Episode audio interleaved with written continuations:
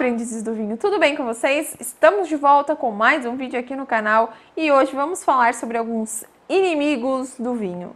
É, o vinho tem seus inimigos. Um dos principais inimigos do vinho é o oxigênio. Ele é responsável por oxidar a nossa bebida e trazer ela aí algumas características bem desagradáveis. E eu aposto que você que está assistindo esse vídeo tem algum vinho aí guardado esperando um momento especial para abrir. E quando você for degustá-lo, vai ver que ele já está ali oxidado, evoluído, já passou do seu auge e está em pleno declínio. Como eu já falei em alguns outros vídeos aqui no canal, a minoria dos vinhos tem capacidade, tem estrutura de envelhecer. Então não fique aí esperando um momento especial para degustar os seus vinhos. Vai, abre a garrafa e seja feliz. Tá, mas o que é tudo isso? Vinho em declínio, oxidação, que troço é esse? Vou explicar agora para vocês no vídeo de hoje. Inclusive, algumas dessas características a gente consegue observar visualmente e eu vou mostrar aqui na prática para vocês esse fenômeno de evolução e oxidação do vinho direto da garrafa para na hora que você for comprar o seu vinho você prestar atenção nisso também. Como eu disse, o oxigênio é o principal ali, um dos principais vilões, vilões, vilões, vilões, vilões do vinho e ele vai acelerar algumas reações que acontecem lá dentro da garrafa, porque o vinho é uma bebida em constante evolução. Então, o oxigênio acelera essas reações e transforma os aromas, sabores e cor do vinho em é, características ali não tão agradáveis quando a gente vai degustar o vinho. Alguns vinhos acabam oxidando mais rápido do que deveriam por conta da própria rolha. A rolha tem um material ali microporoso e ela permite que o vinho fique microoxigenando na garrafa até a hora de a gente abri-lo. Só que algumas rolhas têm alguns defeitos e isso faz com que o vinho oxide mais rápido do que deveria. Se você é daqueles que costuma abrir uma garrafa de vinho e não consumi-la no mesmo dia, colocá-la na garrafa, tenha ciência de que enquanto ela está lá esperando a sua linda vontade de voltar a degustá-lo, esse vinho vai estar ali só oxidando e, e, só piorando a situação dele. O vinho na geladeira não vai ficar na mesma situação e nem vai melhorar. É só daqui para frente, é só para trás, digamos assim. Se você quiser retardar esse processo oxidativo, você pode usar alguns, acessórios como este que eu tenho em mãos, que é a bomba a vácuo, bomba de vinho para balançar, isso aqui é bomba. E se você, né, abrir o seu vinho, vou até mostrar para vocês como que usa. Você coloca lá o acessório aqui, que é a tampinha que vem. Você encaixa aqui e você vai utilizar a bomba para sugar o oxigênio que está dentro da garrafa. Então isso vai retardar o processo oxidativo. É bem legal, Funciona, eu super uso, porque a gente não costuma tomar uma garrafa inteira no mesmo dia, é bem raro isso acontecer. E você faz o teste aqui para ver se não está vazando, isso significa que ela está vedada e você pode. Eita, um mosquito. Isso significa que ela está vedada e você pode guardar na geladeira, mas não vai esquecer a garrafa lá, porque não é para eternidade. Mas normalmente a gente utiliza esse acessório para vinhos com rolha, né? Porque a gente tira a rolha e coloca, não coloca novamente do mesmo jeito, né? Então, ah, os vinhos de screw cap têm a sua própria tampinha. Só para vocês entenderem como funciona.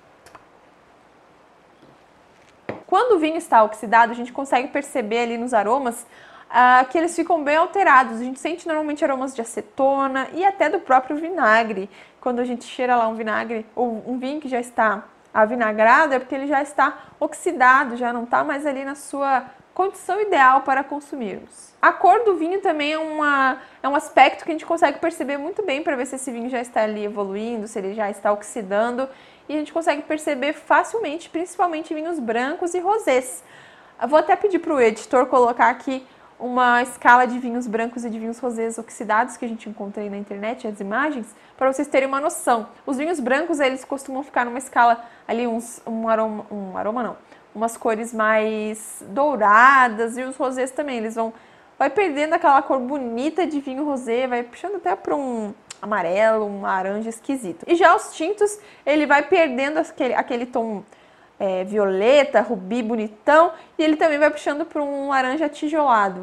Se você reparar bem no halo assim do vinho, você consegue perceber quando você toma um vinho mais evoluído ou até um vinho oxidado. Alguns vinhos passam pelo processo de oxidação propositalmente, mas é tudo controlado na hora que o enólogo está produzindo o vinho. E esse, essa oxidação controlada vai trazer características diferentes para esse vinho. Mas o enólogo ele tem que ter o controle para não passar do ponto e esse vinho passar de agradável para um vinho intragável. Um exemplo desse estilo de vinho oxidado é o vinho Jerez. Ele vai trazer aromas complexos, é um vinho com frescor e também tem uma capacidade de envelhecimento. É um estilo de vinho que particularmente não me agrada muito. Eu provei ele uma vez, não gostei. Quem sabe aí numa próxima chance. E aproveitando aqui que estamos falando sobre oxidação, evolução do vinho, os inimigos aí, né, da nossa bebida, vou falar e mostrar para vocês alguns outros aspectos que são aí os inimigos do vinho. A temperatura é um dos vilões dos vinhos. Se você deixar o vinho exposto aí a uma temperatura muito alta ou temperaturas muito baixas e essa amplitude aí, né, essa variação de temperatura muito frequente no vinho, ele vai acelerar esse processo de evolução, de oxidação. Outro fator que também influencia é a incidência de luz. A luz no vinho aí, ó, é um baita de um vilão. Então, se você tem os vinhos guardados, evite deixar em contato com a luz. Aromas de, na cozinha, não guarde seus vinhos muito próximo ali de onde você faz comida, que isso é, transforma o vinho ali, acelera as reações. E também vibração, vinhos que ficam em constante vibração, as suas reações são aceleradas e ele oxida mais rápido. Então, se você quer ir comprar um vinho e não sabe se esse vinho tá bom, se ele tá ruim, você pode começar observando pela cor dele. E eu vou mostrar para vocês aqui na prática é, como a gente consegue identificar. Só que a gente tem que observar uma coisa. Não significa que porque ele está com uma cor mais evoluída que aquele vinho vai estar ruim. Ele pode ser sim um indicativo. Se você vê que a safra é uma safra muito antiga e aquele vinho já não está com uma cor legal, não compre esse vinho. Procura um vinho de, é, vinhos de safras mais jovens. E como eu falei que ia mostrar para vocês na prática como né, observar, a gente tem aqui dois vinhos da mesma linha, do mesmo produtor, porém da mesma uva, porém de safras diferentes. Esse vinho é um vinho super baratinho, ele até que é gostosinho.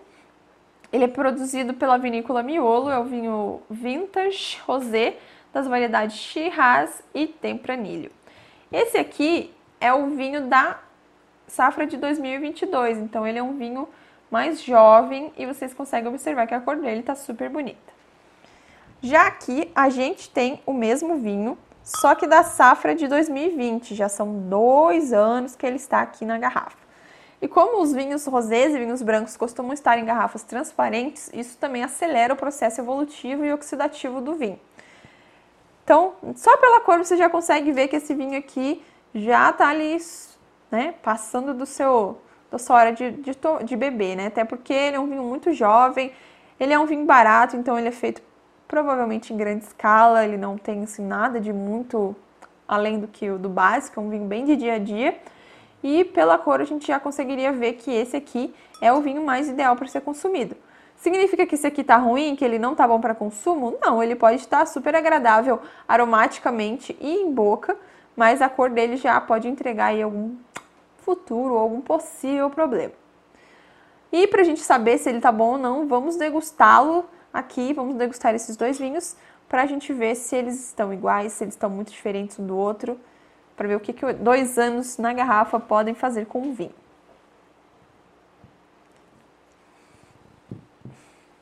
Eu vou começar provando o Safra 2022, que é o que eu já abri aqui. E vou degustá-lo primeiro para a gente ver. A cor a gente já viu que ele está com uma cor bonita, uma cor bem de vinho rosé normal, um vinho jovem.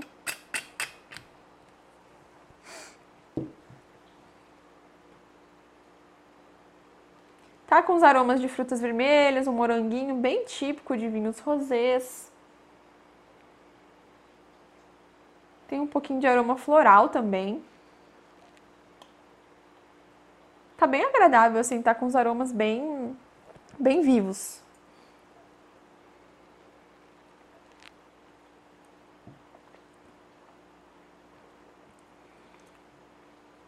Em boca também, tudo ok.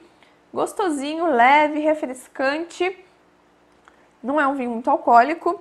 Vamos ver, ele tem 11,5 de volume alcoólico, de teor alcoólico. Bem gostosinho, bem do dia a dia. Dá para tomar ali acompanhado até com uma comida japonesa, quem gosta. Nada muito pegadão assim, mas bem o que, o que eu já esperava dele.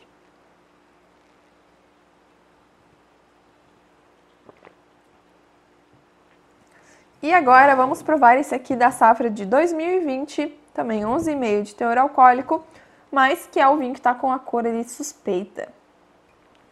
Ele tem uma acidez bem legal, que eu já fiquei aqui até salivando. Para abrir também é muito simples, só girar aqui a parte metálica. Como eu disse para vocês, ele pode estar igual aqui ao outro, né, questão sensorial, mas a cor dele tá um pouco diferente. A gente consegue perceber aqui na taça que é bem diferente a cor.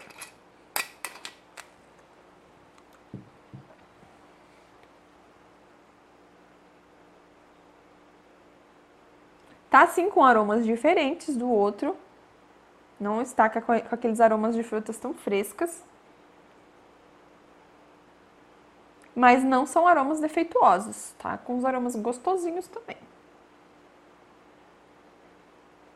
Aromas frutados, mas nada muito intenso. Traz um aroma de evolução, mas não é um aroma defeituoso.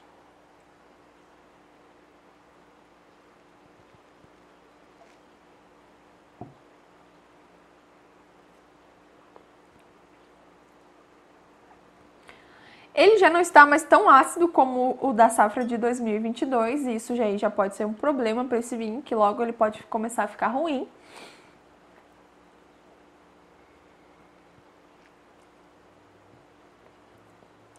E também já não está mais tão refrescante, não está dando aquela sensação de, de frescor como o Safra 2022.